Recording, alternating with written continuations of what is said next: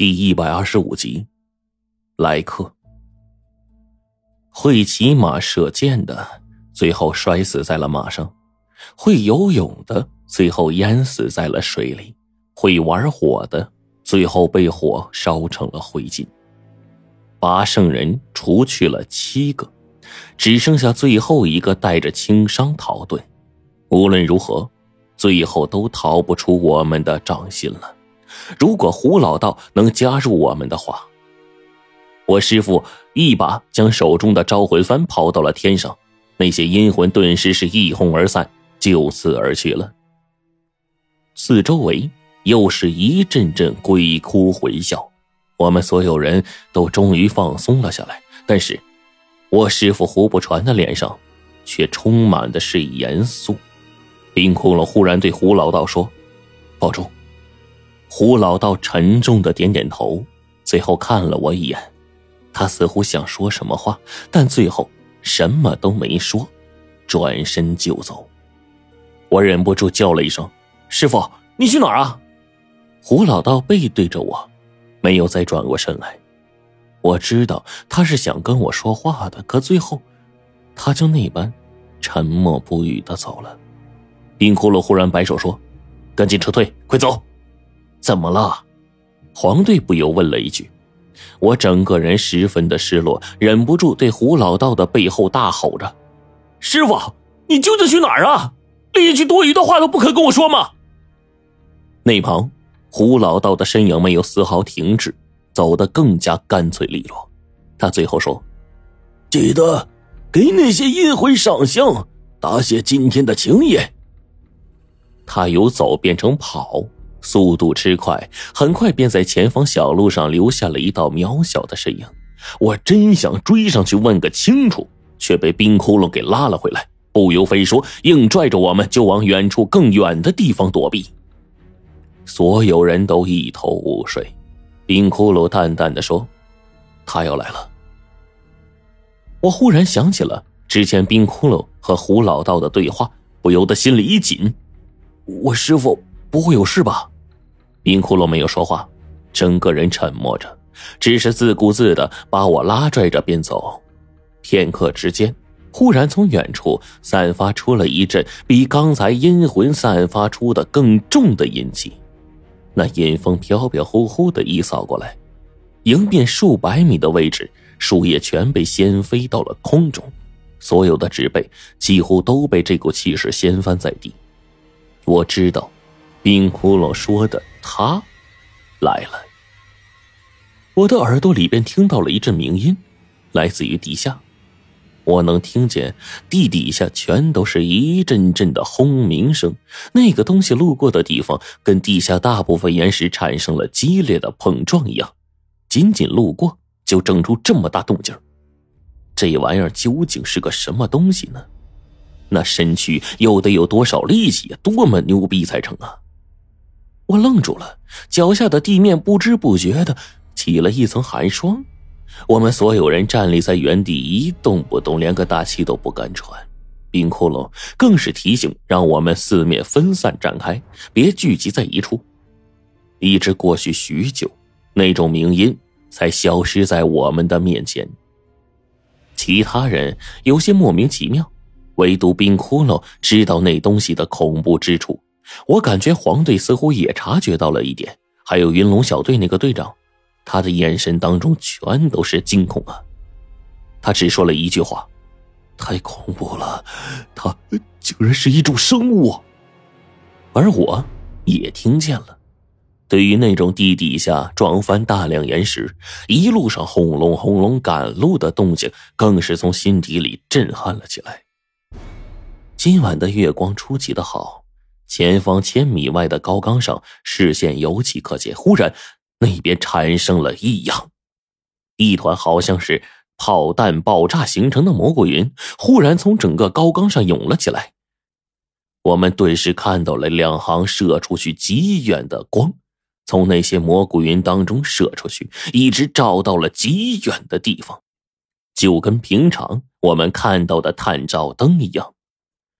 那些蘑菇云全都是黑色的，黑的犹如墨汁。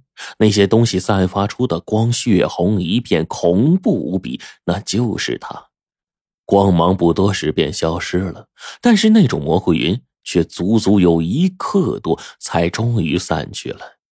看到这一幕，我们所有人的心里都蒙上了阴霾。这，我就问冰骷髅：“他他在干什么？”冰骷髅说：“在透气。”他随即补充了一句：“那是他的眼睛。”我一愣，但是眼睛就这么恐怖，直射出两道光芒。那这东西得多么庞大呀！胡老道就是惹上这个东西了吗？这哪里还有机会活命啊！我脑子里嗡的一声，再也不敢去想之后的东西了。黄队也叹了一口气说：“胡师傅真是个世外高人呐！”所有人都跟着叹了口气，说是啊，可是碰上这么大的怪物。我终于知道师傅为什么一句话都不说，拼命的往远方去逃了。临走连一句话都不肯跟我说。我知道不是他不说，而是他太想说，而且有太多的话，但是他不知道说哪一句。他肯定能预感到那东西来了，他更加来不及说，他只得赶紧走，才不会连累到我们。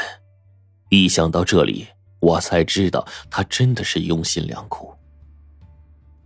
秋风在皎洁的月光下浮动，吹动着树梢，还有树梢上那层寒霜。冰窟窿摇了摇头说：“他不大，他也不是怪物。”我心想：这东西既然不大，从地底下过去的时候动静都那么庞大，那不是怪物又是什么东西啊？有个队员先一步问出了这个问题，但是我知道冰窟窿不想说，你就是喊破天，他也不会告诉你。同样的。冰窟窿也并不会告诉我。冰窟窿啊，果然是沉默着。他回头找了一下我们扎营的地方，口里衔着一枚草环，自顾自的睡觉去了。受了这么重的伤，冰窟窿啊睡得很沉。但是我一靠近，他就察觉了，沉重的呼吸忽然停止。他抬头看着我，我就问他：“大家受伤都很重了，最后那个瞬移师追不追啊？”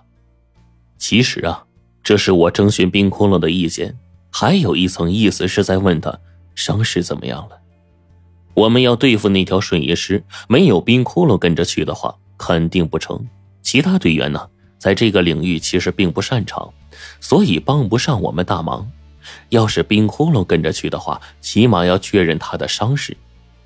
冰窟窿这个时候摇了摇头，他说：“不追，我知道他会去哪里。”冰窟窿稍微沉默了一下，然后又对我说：“你师傅跟我对话，说了句话，你还记得吗？”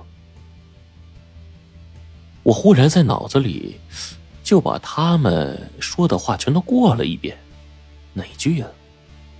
他来了，我师傅胡老道该准备去死了，不是这句。胡老道说要把自己一身的本事传给我，但苦于自己没有时间。冰窟窿说交给他。呃，不对，也不是这句。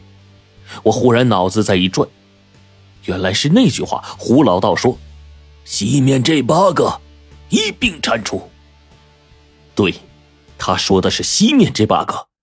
我们所在的位置，按照全国范围来划分，正是西部。这八个圣人也的确是八个，西面八个，难道东面还有？我忽然回过神来，冰窟窿说：“他会出现在北方，为什么？”我问他。这八个刚刚脱困就死了，还没来得及去办事，他们需要重新找能办事的人。冰窟窿说完，转过身就又睡着了。受了这么重的伤，他肯定是需要多休息。说真的，我主要是刚才被胡老道的巅峰实力给震慑住了，以至于甚至忘掉了自己一身的伤痛。直到现在，所有伤痛全部一并发作，我忽然觉得一身力气啊被抽干了。这个时候，双腿一软，便再也没有办法了，直接倒在了地上。我在睡梦中还梦到了胡老道，我就问他：“师傅，八年前您都没这么厉害，怎么这会儿就强了这么多呀？那八圣人究竟要办什么事儿啊？究竟怎么回事？我怎么感觉现在越陷越深呢？”胡老道看着我，却总是笑而不语。在梦里，我梦见了水医师忽然朝我扑来，准备要了我的命。我忽然惊醒，想要翻身起来逃命，可腹部的疼痛令我眉头紧皱，倒吸了好几口的凉气。原来啊，我是被包成了粽子，此刻正躺在总部几个老爷子的住宅那边。冰窟窿有气无力的坐在一边，抬头看着天，他眼睛直对着太阳，以一种极其熟练的手法不停的编着指环。在他旁边还放着一个粉红色的小盒子，里面放了很多整齐的干草，专门留给冰窟窿啊消遣用的。在冰窟窿的脚下。躺着一堆已经编好了的指环，数量极多，堆了一堆。我估计从大清早到现在，他就一直在编，一直都没歇过。前方的院子里，邓九爷和白老爷子吹着微风，晒着太阳，棋盘上互相博弈着。其余的老爷子倒是没来。黄队手里抓着一本《符咒精髓全解》，也不知道是哪儿买来的盗版书。正在看的是津津有味啊，还装模作样的在地上画起来了。厨房里，白程程似乎正在做饭。我醒来了，冰窟窿也不理，黄队也不理，白老爷子他们也不理，剩我一个呀，倒也是清闲。只是最近呢发生的这些事儿，我倒是再也没有办法让自己平静下来了。白老爷子真是一个高人呐。不知道是他感觉到了我的情绪，还是因为别的，他手捻着棋子儿，轻轻的对着棋盘一侧，平心静气的说：“心要静，静了才能思，静而思，脉络才会清晰。这就是棋，下棋就得静。”这话还真说到点儿上了。我正要按白老爷子说的话静下心来，却忽然之间，邓九爷又说道：“心要动，心若不动，有气无力；若不用心，谈甚做事？下棋就得动，不动怎么活棋啊？”我心说：“哎，也有道理呀，这到底是动还是静的呀？还是看看他们谁的棋艺高，看谁高明吧。”不多时，两人一起哈哈大笑，和棋。这俩老家伙呀，说走就走，连看都不看我，仿佛是身边就没这么个人。我可不信，他们真的不知道我一个重伤的病人刚醒过来。我看着冰窟窿，想着这两个老家伙说的话，冰窟窿呢还是那模样。看他忽然说了一句：“动也好。”静也好，与我无关，我只做我的事。这为什么我感觉这一句话好像又是对我说的呢？我忽然觉得呀，今天这事儿有猫腻儿。怎么着，他们一个个都像是世外高人似的呀？怎么还讲究起意境来了？终于，龙王说了一句我听懂的话，我还真就听清楚了。他说：“龙王给你放假，为啥呀？”你浑身多处骨折，肋骨断了五根，心脏位置已受损，小腿明显烧伤，外加高烧不退，昏迷三天一夜，五脏移位，胆汁灌肺。我听了这么一大串，就那么晕了呀！不是，你就直说，我究竟咋了？大夫说你能活到现在是个奇迹，估计啊，你就是想看一看这世界，然后就死了。黄队说：“我这老子他妈活得好好的，哪里像死了呀？”忽然。我就感到整个人晕晕乎乎的，只觉得天旋地转，仿佛真要完了呀！我操！